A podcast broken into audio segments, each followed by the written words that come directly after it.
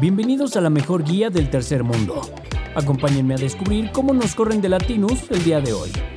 Esto es The Times. Empezamos.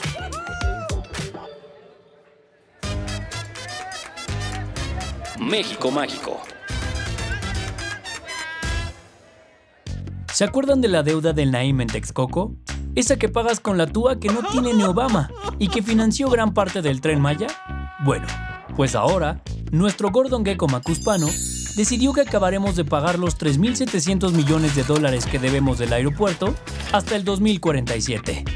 Con esto tenemos un pedo financiero y aeroportuario asegurado los próximos cuatro sexenios. Cuando dijo, juntos haremos historia, estaba hablando en serio. Para echarle limón a la herida, esta semana Andy platicó en su stand-up diario que Carlitos Slim hubiera podido ser presidente. Contó que un grupo de empresarios intentaron convencer al ingeniero de competir contra el macuspano. Incluso dijo que ya estaba planchado que Midi y Anaya declinaran a su favor, pero el ingeniero rechazó la propuesta. Si hubiera pasado eso, Molotov hubiera tenido que salir a cambiar la letra de su canción a Porque somos potencia mundial. Fuimos pobres. Nos manejaban mal, pero nos chingamos la rodilla. Con tal de jodernos a todos el puente, nuestro paciente geriático favorito armó show el lunes pasado para presentar lo que creemos será su epitafio. La reforma de 2024. Se trata del último esfuerzo legislativo del presidente, que abarca todos los temas existentes en este planeta, desde las pensiones, los organismos autónomos, quitar asientos en el Congreso, la elección de ministros y jueces por voto popular y dar más poder a la CFE. Lo grave aquí no es alguna reforma en especial, sino que con tal diluvio de pendejadas va a ser imposible frenar todo, y la oposición va a tener que escoger sus batallas. Se viene un gran desmadre, que neta sí le puede dar en la madre al país, porque el señor está planteando desaparecer al INE, joderse al INAI y hacer que Doña Leña Batres y sus homólogos sean electos por el pueblo bueno y sus despensas marca morena. Uno estaría tranquilo de que aquellos sueños dignos de Daniel Ortega en Nicaragua no van a pasar en el Congreso, porque nuestro macuspano requiere mayoría calificada. Sin embargo, luego uno piensa que Marquito y Alito, conocidos por su flexibilidad política, son los líderes de la oposición. Y la neta, el miedo nos inunda. Sea como sea, esperamos que el cien pies legislativo que mandó el señor no sea aprobado. Otro día más tratando de ayudarle a la 4T con sus mates. Pero bueno, ahí vamos. Dentro de las reformas propuestas por Andy, está la de fondear el pago de pensiones creando un ahorrito de 64 mil millones de pesos. ¿De dónde saldrá esa lana? De los fideicomisos del Poder Judicial que se intentó chingar hace unos meses y que dicho sea de paso, no va a conseguir obtener ni un quinto de ahí. El fondeadora del bienestar también lo quiere completar el señor con las ganancias de los negocios de las Fuerzas Armadas. Lo curioso es que esos negocios operan y operarán con pérdidas. También curioso que el presidente ponga al ejército a hacer negocios y que con ellos se compre votos. Perdón, perdón, perdón, perdón. Se pague pensiones. Pinche intern, ¿cómo te confundes, cabrón? Cero que ver. Primero nuestro Lord anunció una cruzada contra los videojuegos de guerra tipo Call of Duty. Luego nuestro Potums armó toda una playlist con música decente y ahora busca borrar del mapa a los vapes. Como ya falló en sus dos intentos anteriores, el abuelo incluyó en su paquetaxo de reformas una para que en la Constitución se prohíba la venta y consumo de vapes, los cuales serían catalogados al nivel del fentanilo. No sabemos cuáles son las motivaciones detrás de esto, pero creemos que algún tipo de trauma está tratando de llenar con tanta prohibición a la chaviza. El que esté a 1200 kilómetros de Azulik no es el mayor pedo del aeropuerto de Tulum, como mis soldados Bryans están sufriendo duro la cuesta de enero y febrero, la Sedena impuso un cobro de 930 pesos por viaje para todos los taxistas que recojan pasajeros tuluminatis.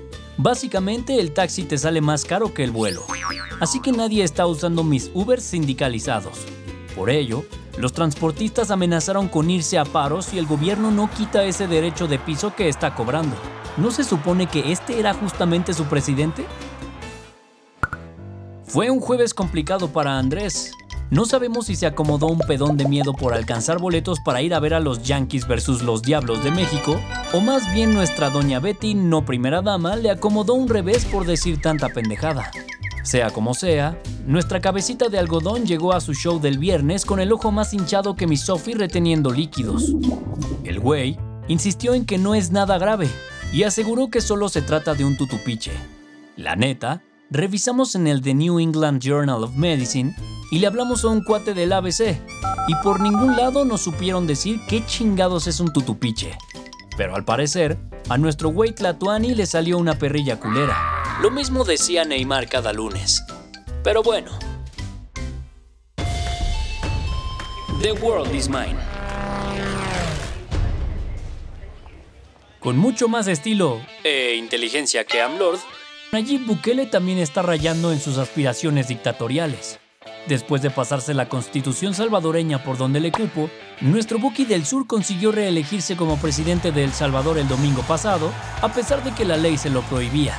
El güey hizo quién sabe qué chanchullo legal para darle la vuelta a la prohibición, y arrasó en las elecciones de hace ocho días. Igual la gente está rayada, porque a diferencia de acá, el dictador más cool del mundo sí está logrando poner su sistema de seguridad como el de Dinamarca. ¿Se acuerdan que Biden estaba en broncas legales por robarse unos documentos top secret de la Casa Blanca cuando era VP? Bueno, pues en la semana el fiscal que investigaba el caso decidió absolverlo y no imputarlo. Robert K. Hoare dijo que no iba a presentar cargos contra Biden, porque ya está chocheando. Sí, efectivamente, a mi Josecito lo salvó Don Heimer. Y es que el fiscal aseguró que el líder del mundo libre tiene serios pedos de memoria al punto que no puede recordar la fecha en la que fue vicepresidente de Obama, o cuando murió su hijo Bob Biden. Así que mi Robert decidió dejar a Sleepy Joe libre por compasión. Emputadísimo, Biden agarró fuerzas y salió a dar una conferencia de prensa para decir que está poca madre de sus facultades mentales. Acto seguido, confundió a AMLO con el presi egipcio y dijo que The President of Mexico ya aceptó abrir la frontera en la franja de Gaza. Neta, desde acá le queremos pedir a los productores de Televisa para que la siguiente temporada de La Casa de los Mafiosos metan a Andy y a Joey. Debe ser un pinche espectáculo verlos interactuar. Desde el viernes de la semana pasada, Chile se está quemando con unos incendios forestales mamones en la región de Viña del Mar y Valparaíso. Ya van más de 150 personas muertas, cientos más desaparecidas y miles de casas destruidas. ¿Quién pensaría que tanto desmadre que se armó para ver si dejaban cantar a peso pluma en el Festival de Viña iba a ser totalmente irrelevante gracias a la actuación de Earth, Wind and Fire? Con la novedad de que mis Boeing de Guayaba están hechos con las patas, casi tanto como las decisiones de Estado que ha tomado el becario de Palacio Nacional en los últimos cinco años.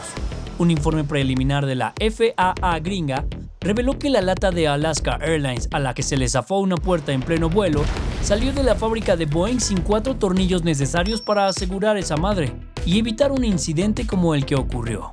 La neta, yo empezaría a sacar ahorros para meter el Gulfstream a meses o de plano considerar seriamente viajar, porque neta, subirse a un Boeing está más peligroso que irse a meter a la Sierra de Guerrero.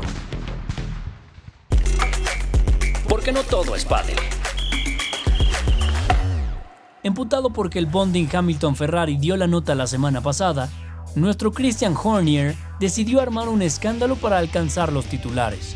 El jefe de Checo anda con pedos serios, pues al parecer se traen en chinga a su staff y algún millennial con la misma piel delgada que el intern fue a quejarse directo con recursos humanos. Esperamos que ese empleado no haya sido nuestro querido Checo queriendo negociar su extensión de contrato después de 2024. El equipo ya sacó un comunicado diciendo que van a revisar la conducta de Horner y bla bla bla. Tengas de qué hablar en el golf, mi Santi. La policía de Las Vegas, que vaya que está acostumbrada a ver de todo, detuvo en la semana a un güey que escaló The Sphere. Primero nos espantamos creyendo que era otro digno embajador mexicano como el que apagó la llama eterna en París, pero no, al parecer, se trataba de un World Saver que buscaba juntar donaciones a través de un link para una persona en pobreza. La neta está más divertido que la sopa en la Mona Lisa. Sophie, notitas para el brunch. Tantos años esperando el puesto y el reinado de mi King Charlie está peligrando. Buckingham Palace confirmó el lunes que el crío de la Chave tiene cáncer. Al parecer no se trata de cáncer de próstata, pero que la enfermedad sí fue descubierta durante la hospitalización a la que se sometió el rey la semana pasada. Y nosotros bromeando por aquellos días que su pedo más grande era despertarse a las 3 de la mañana para pichar. Ahora nos sentimos terrible. Not. No sabemos qué pasará, pero mi William y Kate ya están empezando a empacar. El consumo nacional de Tutsi se disparó esta semana con motivo de The Mexico City Art Week que arrancó el miércoles. La verdad, es una semana extraña. Por un lado, mis centro alumni sienten por primera vez que tienen algo de importancia. Mis diseñadores Ibero experimentan la pobreza al ver que nadie les compra sus pendejadas en zona Maco y la Roma nos da unos extraños vibes de New York City. Entre el clásico zona Maco o madres más underground como Material Art Fair, Salón Acme y Unique Design ex Mexico City, estos días prometen ser la meca del mamar sin entender nada de la obra que estoy viendo. Sea como sea, es un gran momento para hacer un poco de turismo en la ciudad, ver arte y aprovechar la excusa para irse a empedar en la Roma Condesa.